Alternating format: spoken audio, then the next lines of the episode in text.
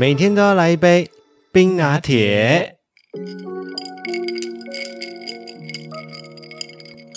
嘿，大家好，我是艾尔文，我是五一，欢迎回到艾尔文这个 Podcast 节目的第六十七集。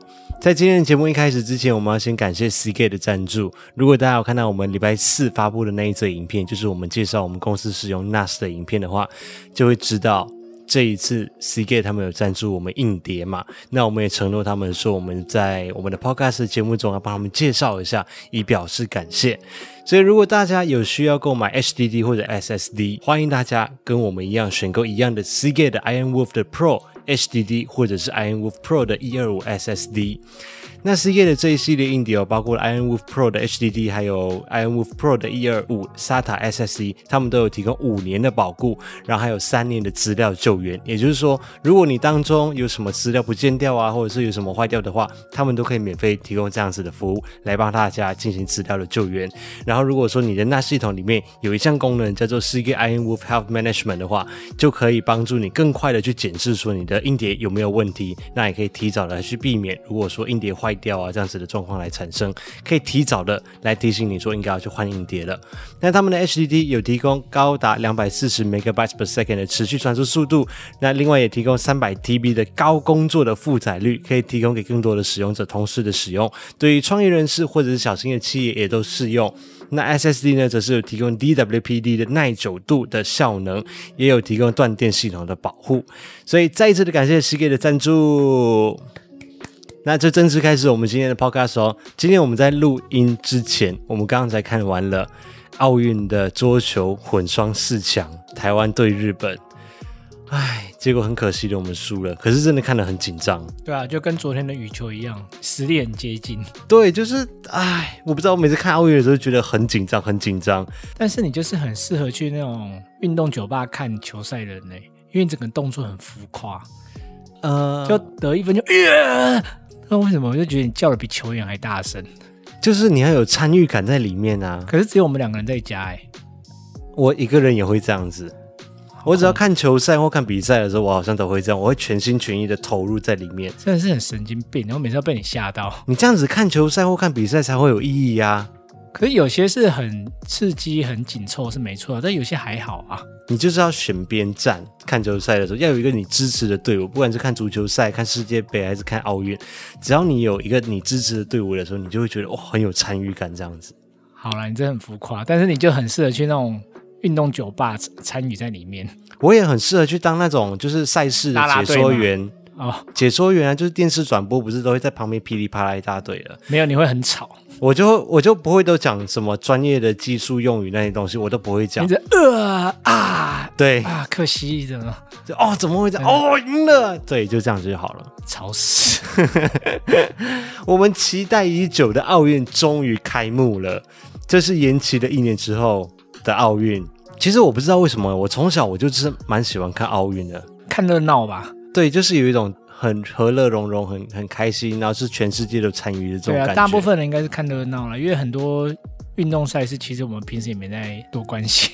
对啦，可是就是有一种那种全世界一起共同参与的时候，就会觉得说哦，很不一样，感觉就是全世界都可以有一种参与感。啊、但是我自己的心态上面呢，我都是像那种一日球迷这样子。大部分都是吧，平时应该很少人在看跳水比赛或者什么游泳比赛啊。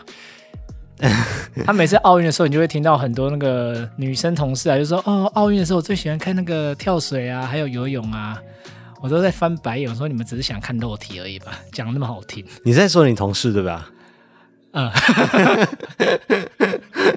我们活到这个岁数了，应该也看过蛮多届的奥运了吧？你有没有什么印象最深刻的？你看那句话，我要思考一下。就算你十八岁，你也看过四次奥运了嘛？哦，好。你要两岁的时候就会看。我之前呢、啊，我自己在整个人生当中，我最有印象的一次是当我还在澳洲念书的时候。那个时候我们就是奥运是在北京举办的，嗯，然后我们就是班上有很多个不同国籍的人嘛，然后我们就是全部大家一起约好，就是全部人一起到广场上面，然后看那个大荧幕，就是开幕的时候。我好像都是在家看呢。哦，我有一次是。刚好有这样子的经验，哦，开幕的时候，而且那个开幕的时候，广场就聚集了几千个人哦，就大家就在那边坐在那边看荧幕，所以你看那个每个国家最进场的时候，都有不同的人在那边欢呼啊，热闹啊，那气氛很棒啊。对啊，就是感觉不同国籍的人全部聚集在一起，一起在那广场那里，然后一起看奥运。而且那时候我记得北京还办的很盛大，那是开幕比较和乐融融。如果是在比赛的话，应该你们气氛就不会那么和乐了。应该，嗯，也许啦。对啊，对，开幕的时候就是特别的热闹，这是我印象最深刻的一次奥运的开幕。而且这一次啊，就是二零二零或者说二零二一的 东京奥运会特别有感觉，是因为我们算是最有接触到的一次。嗯，其实看到开幕的时候，真的心里就还蛮多感触的。对，就那些场地，我们当初在它外面而已。对，你们记得吗？就是如果大家有看过我们 YouTube 的主频道的话，我们在两年前的时候，就是有一次我们跟中信来合作嘛，就是要推广他们的 ANA 的联名卡、信用卡。那那时候我们就合作拍了很多部的影片，那其中就有外拍到日本去拍摄，因为那时候就想说我们可以搭奥运的那个热潮，嗯，就先去拍摄在东京的奥运比赛的场景。就包括了他们那个主要的开幕的地方啊，就是竞技馆那一边，然后他们的羽球馆啊，或者是在台场那一边的那个，对，对，就是我们实际的走访的那一些要来比赛奥运的景点。然后除了拍摄信用卡之后，我们还拍了 ANA 的商务舱啊、休息室啊，这些我们都拍掉了，真的是殊不知。完全没有料到会有这种变化。对啊，我们那时候在东京拍摄的时候，那个国立竞技场都还没有盖好，就是隈研吾设计的那一个。我们那时候还想说，或许我们还可以参与它的开幕嘞。对，想说，哎，我们都已经合作了嘛，跟 ANA 航空合作啊，又跟中信合作，搞不好是不是可以帮我们争取到什么两张开幕的票，然后或者抽奖抽到之类的，然后就可以过去那边看。结果殊不知，就真的碰上了疫情。对啊，连去日本都没办法。对，所以在两天前，就是礼拜五晚上的时候，真的看到它终于开幕了，其实是蛮感动的。度过重重困难，因为疫情的关系嘛，所以他成为了史上第一个就是有延期举办的奥运会。日本真的不知道是有什么魔咒，然后每次办奥运都真的。对，上一次就遇到世界二战，我们那时候好像还有，我们是在饭店的时候看到的吗？你说看到二战吗？没有，就是他奥运没有开啊。不是，是我们有一次我们去入住了一家日本的饭店，那一家饭店就是。对，那家饭店就是河口湖那个吗？对对对对对，那个饭店就是之前他们在原本要举办奥运的的，好像是休息场馆还是什么的，呃、好像就是说因为这个原因，所以就没有就改就改成什么什么哪一个国家的军人的休憩地还是聚集地之类的，就、呃、想不到这次也因为疫情，虽然说还好，最后还是有办成啊，嗯，但也真的就是。困难重重啊！除了疫情之外，他们不是还有那个作曲家，就是也有翻到一些可能以前霸凌的一些事情，然后就辞职了。然后就在开幕的前一天的时候，负责他们开闭幕的那个演出总监小林贤太郎，然后也是被开除了。在开幕前一天，就开幕前一天，所以我整个觉得他们真的超衰的。诸事不顺哎。对啊，可是这种东西其实你可以，你可以先预先先审查，或者是你在招募的时候就可以先确认一下了吧。有可能那时候也没想那么多吧。对啊，突然在开幕的前一天的时候开除，因为你都延后了一年，嗯，还在前一天。对，所以礼拜五的时候我看到是满满的感动，但是老实说，我心里是没有太大的惊喜。就整个开幕典礼看完之后，我觉得应该是说期望越大，失望相对于就会有一点点的跑出来。对，有可能我对日本的期待真的太高了。先说好，这是我们的个人意见。个人想法啦，每个人有自己的想法嘛。嗯，对我我自己是觉得没有那么大的经验啊。我自己喜欢的几个地方，就是第一个就是它那个无人机，就是变成一个球星的形状，哦，那个很棒，对，很美，对，那个很棒也很漂亮。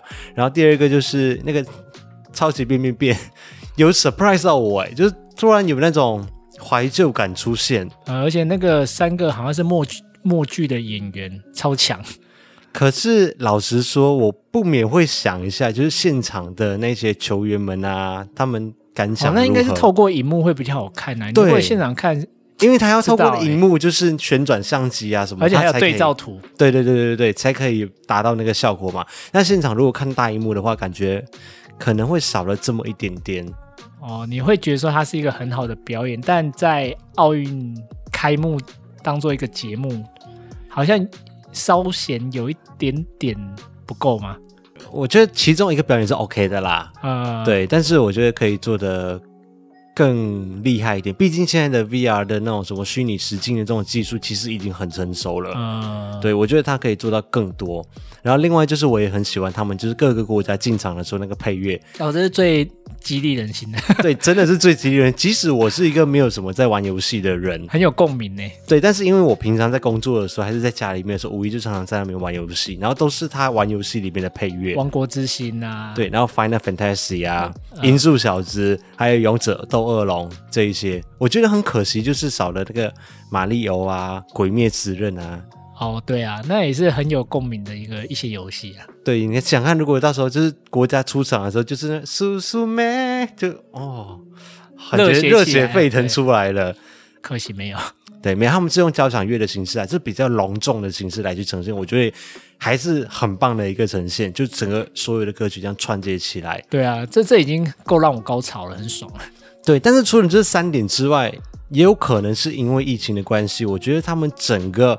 开场的表演，相较于前面几届的奥运开幕式，比如说里约的、伦敦的、北京的，就规模真的缩小的非常非常多，哎，真的是因为疫情所累吧？我觉得经费那些应该也，还有像你刚才讲的、啊、那个舞台总监那些临时被撤换，我觉得多少都有影响吧。临时被撤换，可是原本应该规划好的表演，应该都在里面了吧？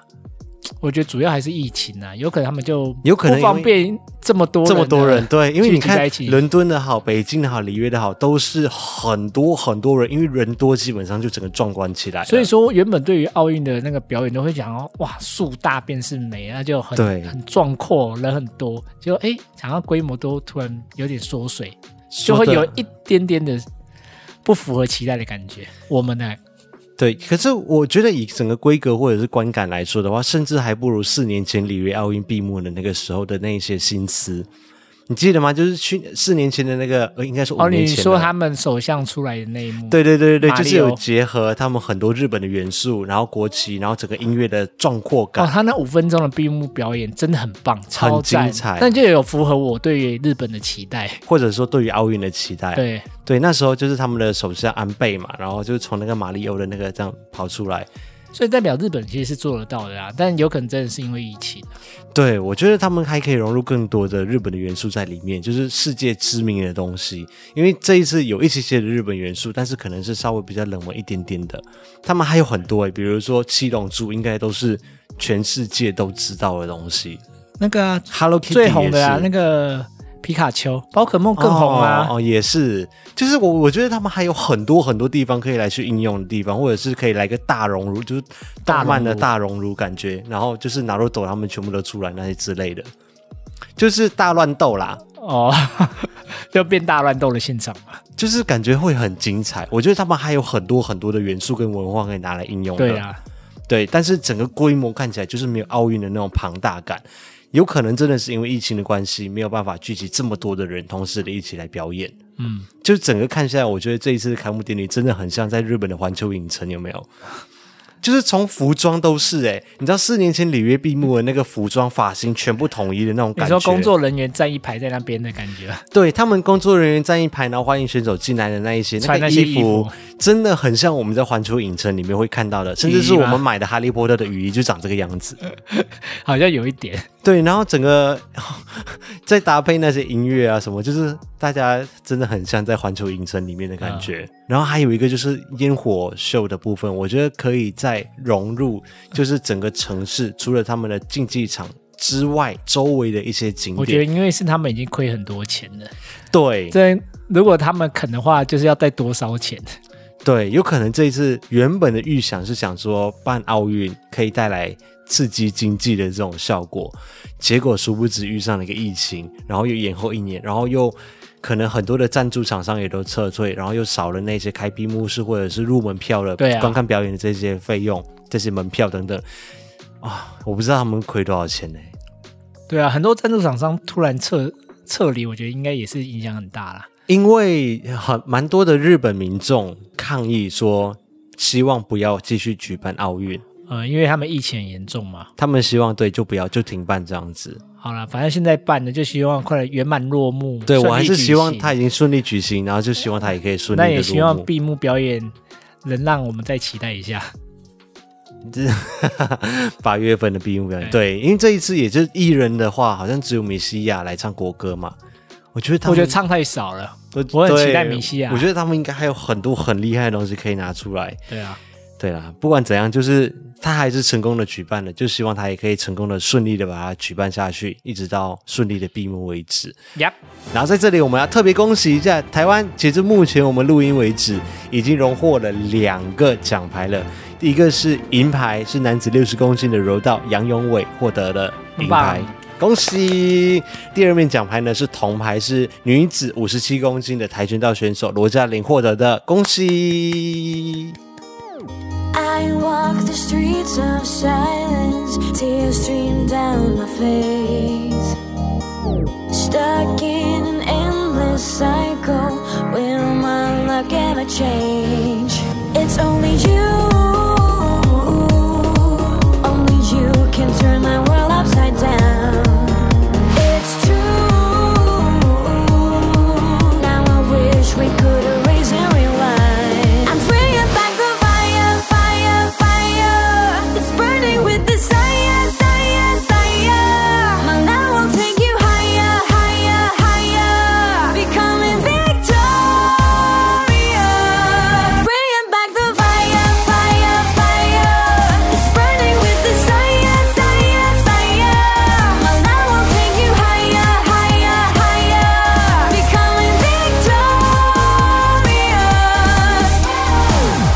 回到艾尔文这个 podcast 节目的第六十七集，我是艾尔文，我是五一。在上个礼拜，我们在主频道上面发布了四支的影片，都是在主频道上面。星期一就是我们在 podcast 嘛，跟大家分享了什么东西啊？帮忙洗碗。我觉得蛮多人的回复还蛮中肯的，就是还是要假装一下吗？没有，大家说有些人是说不认为这样子是一个假装，而是一个礼貌。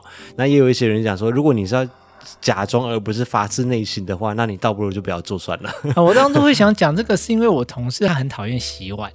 嗯，可他就觉得他常常好像都要做洗碗这件事情哦。也有一些人说我的思想太老古板了。好了，不管怎样，就是双方家庭就是相处起来和乐融融、开心可以相处的方式就。对啊，但是我现在真的很怕你妈有听那一集。到时候如果我去你家，我真的想要出于礼貌想要帮忙做的事，他说啊，算了啦，不用演了。怎么办？你，说是出于礼貌还是出于真心？也出于礼貌，也出于真心啊。哦、这两个。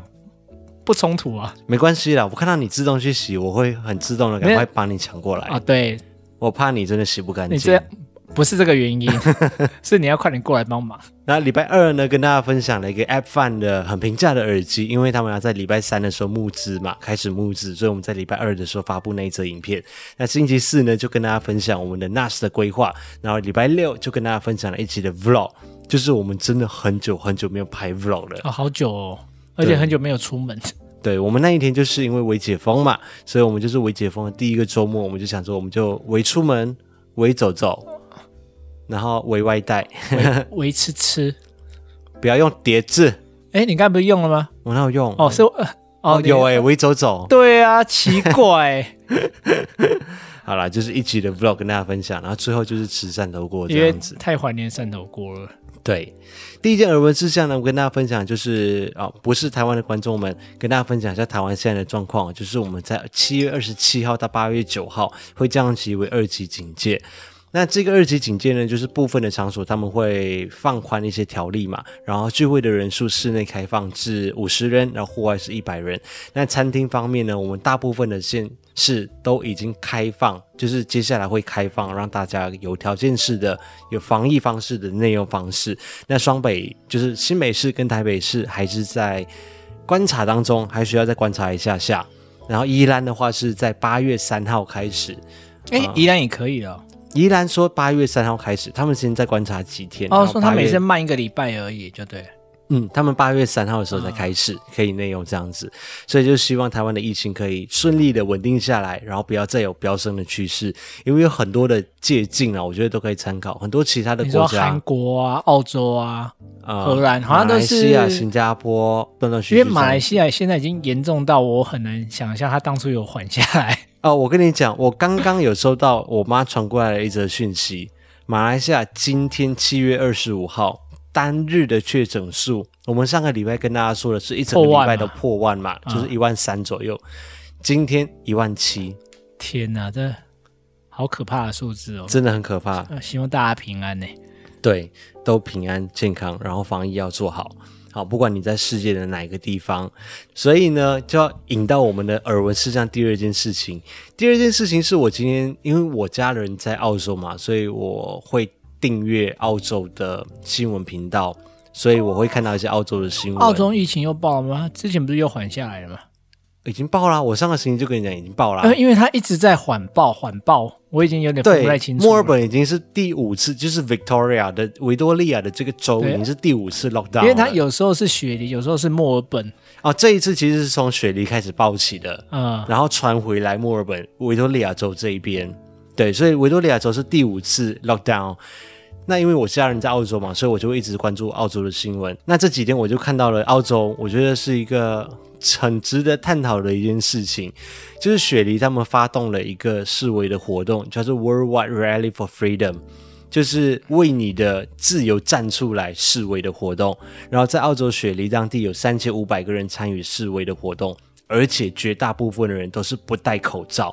他们觉得夸张，他们觉得不应该被，他们不想要被 lock down，就是他们不想要封城，他们觉得封城是不 OK 的事情。哦，他们是为了要反抗封城这个举动。对，那还是可以戴口罩啊。他们不戴口罩，然后人真的很不爱戴口罩哎。对，然后澳洲的政府他们就批评这一些人说，他们真的很自私又很愚蠢，在现在这样子疫情爆发期的时候，还做这样子的事情，而且还不戴口罩。啊、嗯，我觉得他们为他们的想法去示威抗议，或许有他们的理由啦。但是我觉得不戴口罩不 OK。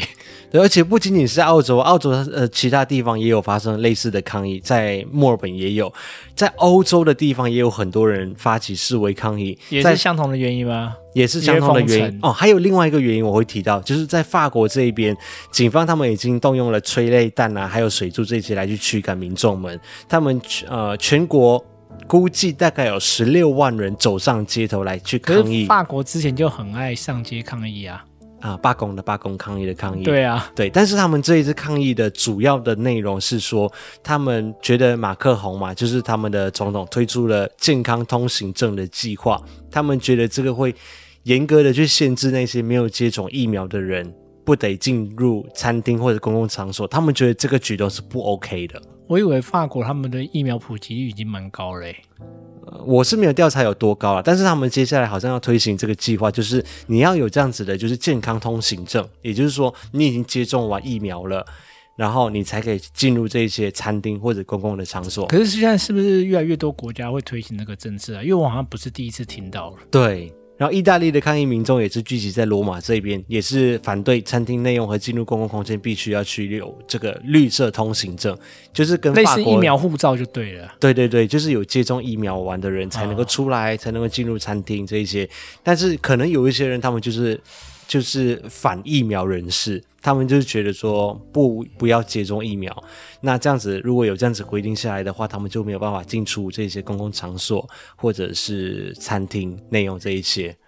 你觉得呢？因为我我觉得很难很难讲，可能因为外国人呢，他们这个话跟想法的确跟我们不一样。我们的话当然会觉得说，基于防疫至少要打疫苗。嗯，但是如果今天是因为国家没有。疫苗普及没有那么高的话，确实行这个真我就觉得不 OK 啊。哦，对啊，啊，是我我想打，你也不让我打，就你现在规定说要打了才能进来。哦，哦，这样会限制我很多权利。你是说就是疫苗不够的情况之下？对，因为可是现在他们的，你刚才的说法是，他们有些人他们就是不要打，嗯，可是他们又不受管。对，有些人是这样子啊，他们就是就是反疫苗人士。但是，因为政府要推行这样子的政策，希望就是民众的接种的普及率很高嘛。嗯、那如果在这样子的情况之下，你就没有办法去进入公共场合或者是进入餐厅来去内用。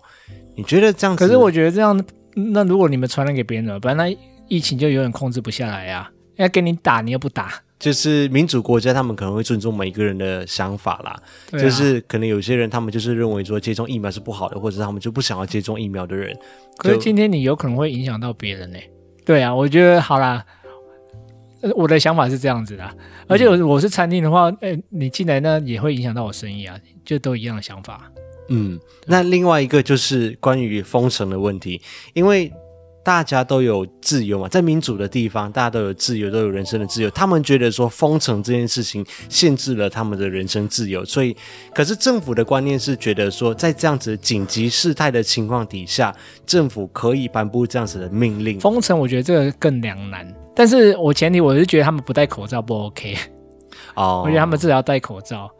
我觉得像台湾就是这次是算是表现的不错，我们在没有真的封城的情况下，至少是在维持三级。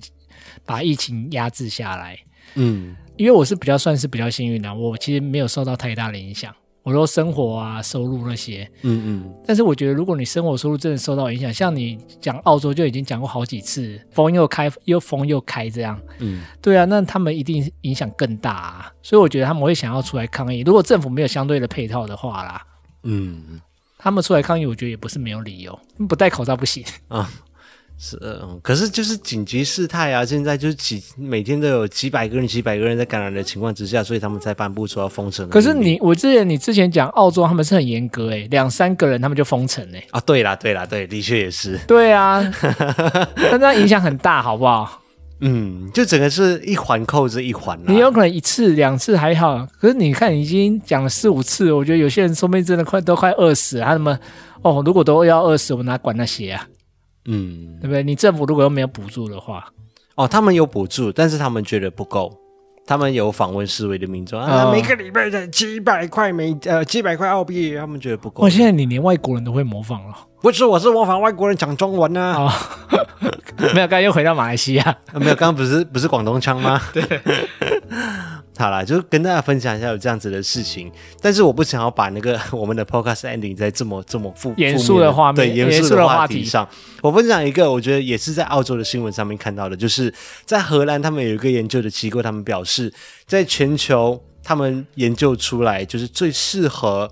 Work from home 的七十五个城市，因为近期不是很多人开始在家里面工作嘛，他们就依照各个不同的标准，可能是基于生活的成本，然后基础的建设，然后他们的立法、他们的自由还有他们的宜居性，这样子来去研究出全世界最适合 Work from home 的城市。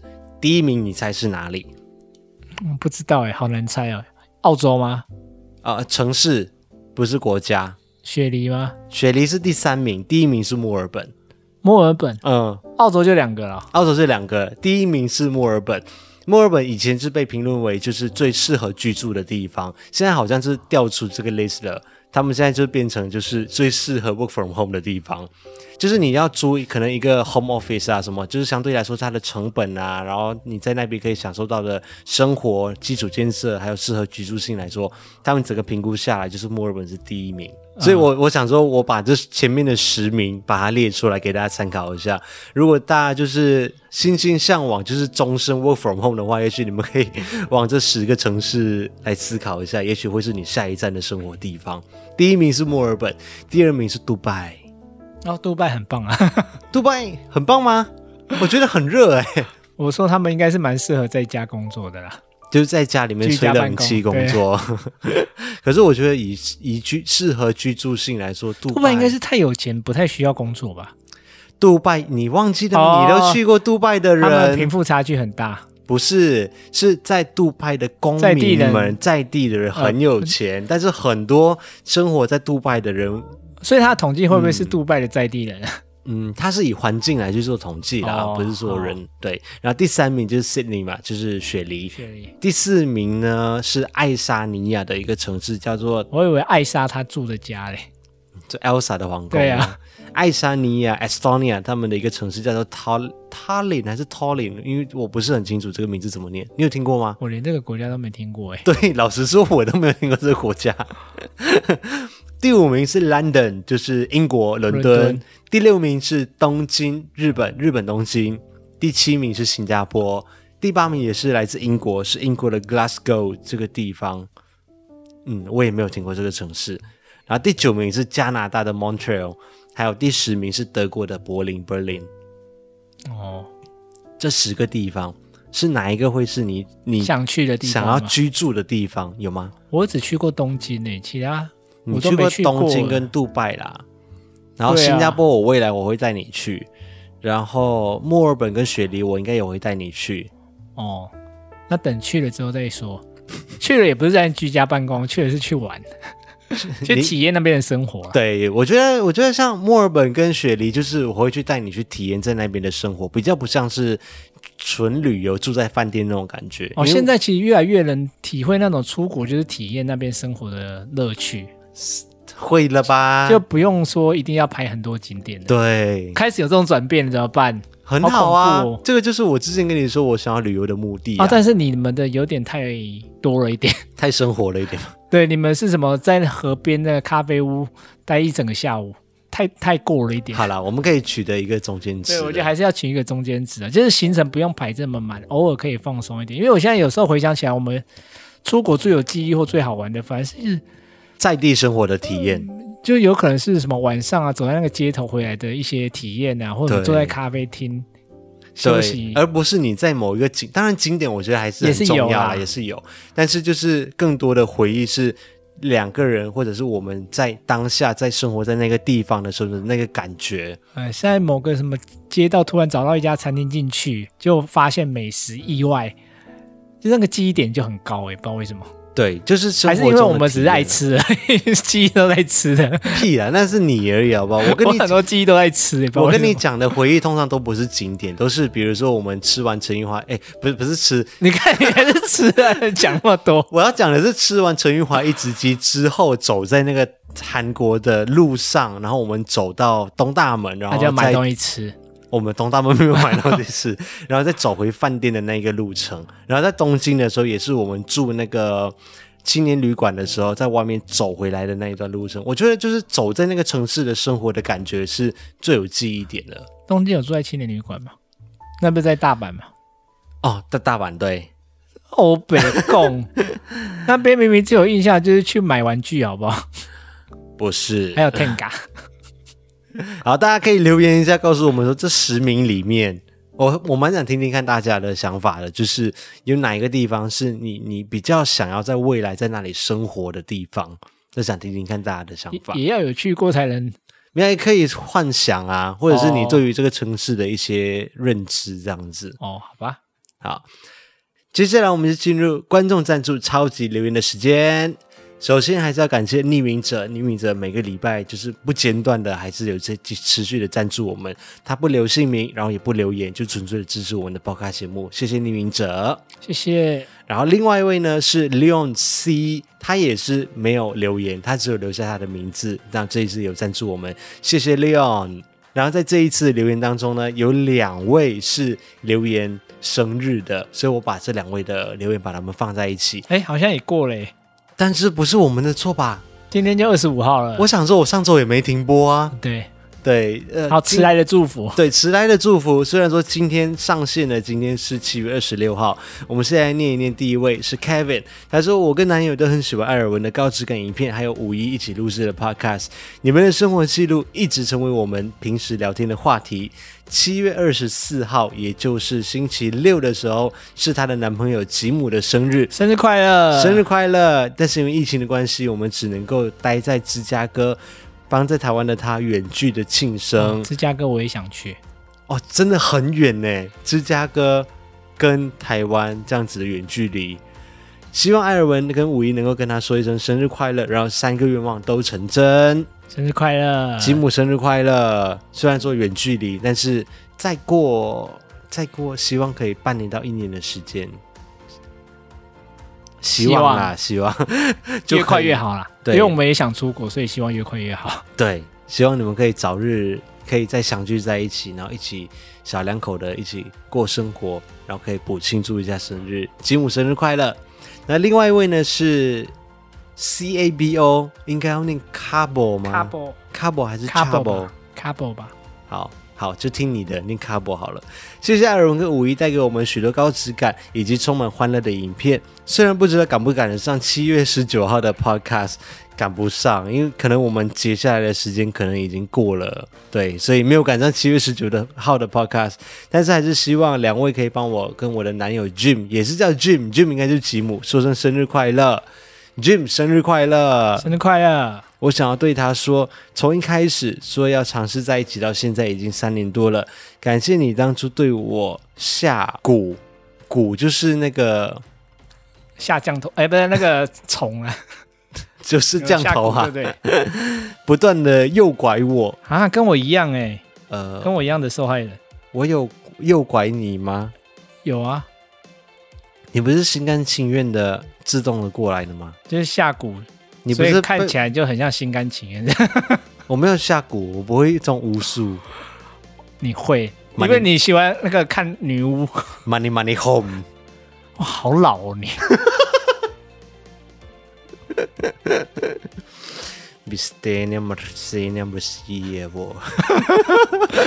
因为早上听的人，你知道原本在放工听到这一段，以为他被什么入侵了，你知道吗？这样比较现代一点嘛，就巫术，就很像女巫念的，而且要越念越大声，然后要大家手牵手一起重复这样。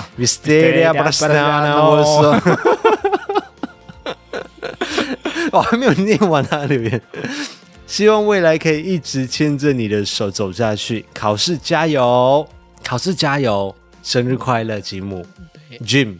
好，这两只好像都是有一点稍微过了他们的生日，还是补上我们的祝福，迟来的祝福。对，祝你们生日快乐哦。我们通常呢会在礼拜六的时候就先把当周的所有的留言先把它截下来，因为我礼拜六的时候开始写稿嘛，所以大家你们还是如果有希望。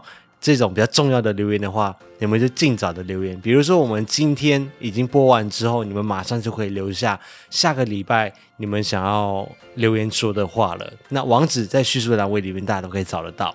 那在接下来，我们要谢谢 Hanku 的赞助。他说听大家聊 cover 的系列，于是我便上去找五一说的念你，然后也看到了我怀念的，发现艾尔文十年间真的没有什么变呢。等一下，这句话我有意见。你有什么意见？不需要这样子。他说多的是一点成熟的韵味，应该不是一点吧？就是一点，就是没有什么变。今天我拿我三岁的照片出来给大家看，欸。今天我突然看到你去雷雷门的照片，然后呢？结果我就传给艾，我就截图传给艾文，我说哇天才，因为那时候真的好年轻，好稚嫩哦。我原本传给他说哇有天才，他居然回我那现在呢？你看做人真的很辛苦哎、欸，你有什么好辛苦？你就说实话，你可以说实话、啊。其实我说，呃，现在是要硬要硬要我想一个，我就说现在是天漏。然后我就思考了很久，我在想说这个词到底是褒还是贬？对，我就觉得做人真的很难哎、欸，讲什么都都都不行。天肉是好的还是不好的？当下的情况应该是好的、啊、哦。我不是有补你吗？我说我现在爱吃肉，不爱吃菜。哦，所以你也可以形容一个人就是天肉这样子。可是听起来好像的确不是像什么夸奖的话。我觉得天菜听起来比较优秀一点，好像比较像美型男 这样子。呃、天肉感觉你肉肉天肉感觉不是是很壮的感觉，就是。哦，我们继续下一个吧。哦，我还没有念完啦。他说歌唱的很好听，真的。另外，爱神系列。啊怎样啦？你是有多少意见啊？你好继续。他说，另外还有爱神的系列也不错哦，希望都能够继续的在频道上面看到，加油！谢谢 Hanku，我觉得大家留言都可以参考一下 Hanku 的范本，我觉得都是蛮真心而且是贴切的，然后让大家在录 Podcast 的时候跟听 Podcast 的时候都会感觉到很愉悦、很正能量的一种留言方式。我就是觉得这是一个。非常好的范例。为什么要一早就教人家说谎呢？好，下一位是 Ray，他说因为去年，好，下一位是 Ray，他说去年因为耳机频次而发现了你们的频道，就默默的一直追到现在。起初只是觉得影片的内容不错，但是渐渐的被你和五一的互动所吸引，偶尔穿插吐槽，还有甜蜜的拌嘴。真的让我看得很开心，也让这两个月因为疫情慢慢抑郁的心情有一些的释放。虽然说只是少少的赞助，但是还是想支持一下。最后还是想要说，艾尔文很帅，还有零零一尴尬起来好可爱。OK，这个也是一个不错的范例，就是先说艾尔文放在前面，说艾尔文很帅。然后后面再补上一个说零零一尴尬的起来也 OK，也蛮可爱的这样子。我们节目到底要教导人家什么东西？我实在是不越来越不懂。那如果他前面是先写说五一天菜超帅，这样是可以的啦，因为代表他很做自己。说实话，你告诉我你的心态有什么不一样？不一样啊，有差。就是你们看到吗？这个频道就是艾尔文的生活记录，顺序排好。还有五一的。人文艺术频道，所以、啊、所以所以在五一的人文艺术频道的时候，我的顺序就要在前面啊。可是那个是艾尔文的生活片，对，对，那 你当时就有这个心机是不是？对，我已经想很久了。那最后一位呢是星耀，他说他留了韩文，然后害我还去用那个 Google Translate 去去翻译说是什么意思，原来他写的是加油的意思，直接帮我们做个 ending，说 fighting，fighting，fighting，加油。好，以上就是这个礼拜所有有赞助我们这次 podcast 的留言，感谢大家。那如果大家想要在下一次的留言上面被念出来的话，欢迎现在就先去叙述栏位上面的网址，尽早的先去填写。那这样子我们在礼拜六截图留言的时候才不会错过，或者是晚念出大家八月七月三十一号以前，七月三十一号是礼拜几？礼拜六啊。哦，七月三十一，OK，对，七月三十一号以前记得要先上去先填写留言。我们就会在八月二号的节目上，对对对，念出来。对，八月二号星期一的节目上面把大家的留言给念出来。好，那今天的 podcast 就到这一边，感谢大家的参与，那也希望大家今天早上过得愉快。我们下个礼拜空中再见，拜拜，回听。